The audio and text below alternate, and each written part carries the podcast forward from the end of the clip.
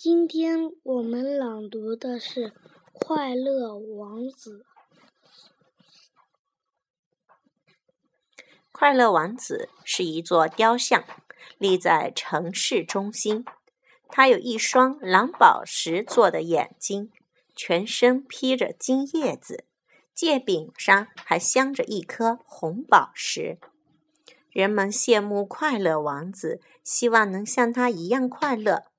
一位母亲对正吵着要月亮的孩子说：“看，快乐王子就不会吵着向妈妈要什么。”一天，一只小燕子来到了这里，它的朋友早已飞去南方过冬了，而它因为要与芦苇公主告别，所以晚了。小燕子停在快乐王子的两脚之间休息。突然，几滴水珠掉到他的身上，那是快乐王子的眼泪。小燕子问他为什么哭泣。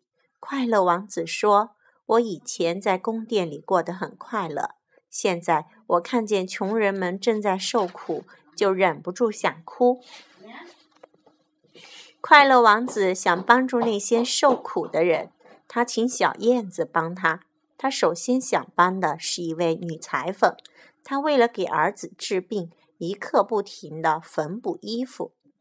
小燕子趁女裁缝打盹时，衔着快乐王子剑柄上的红宝石，悄悄飞到女裁缝儿子的房间，把红宝石放到他的枕边。天亮以后，小燕子飞到河边去洗澡。一个从桥上走过的教授惊讶地说道：“看啊，冬天里竟然还有燕子！”小燕子回来后，快乐王子请求他再留一个晚上，把他的一只蓝宝石眼睛衔去送给一位早已饿晕了的年轻作家。天亮了，小燕子飞到一艘大船的桅杆上，看着水手们搬运货物。那艘船要到南方去，小燕子叫道：“我也要去南方了。”小燕子去和快乐王子告别，快乐王子却求他再留一晚。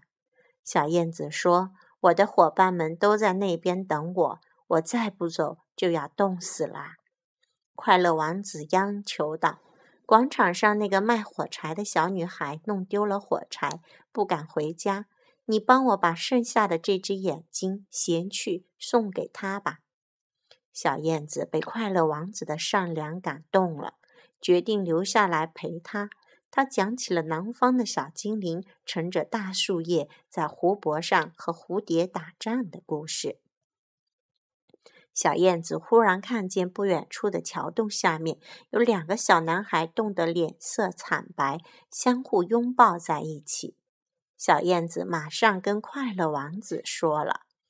快乐王子让小燕子摘下自己身上的金叶子，分给穷苦的百姓。大家得到金叶子，高兴地欢叫起来。快乐王子也露出了笑容。他这个没有讲结束，到最后，快乐王子身上所有值钱的东西都没有了，然后小叶子也冻死了。好了。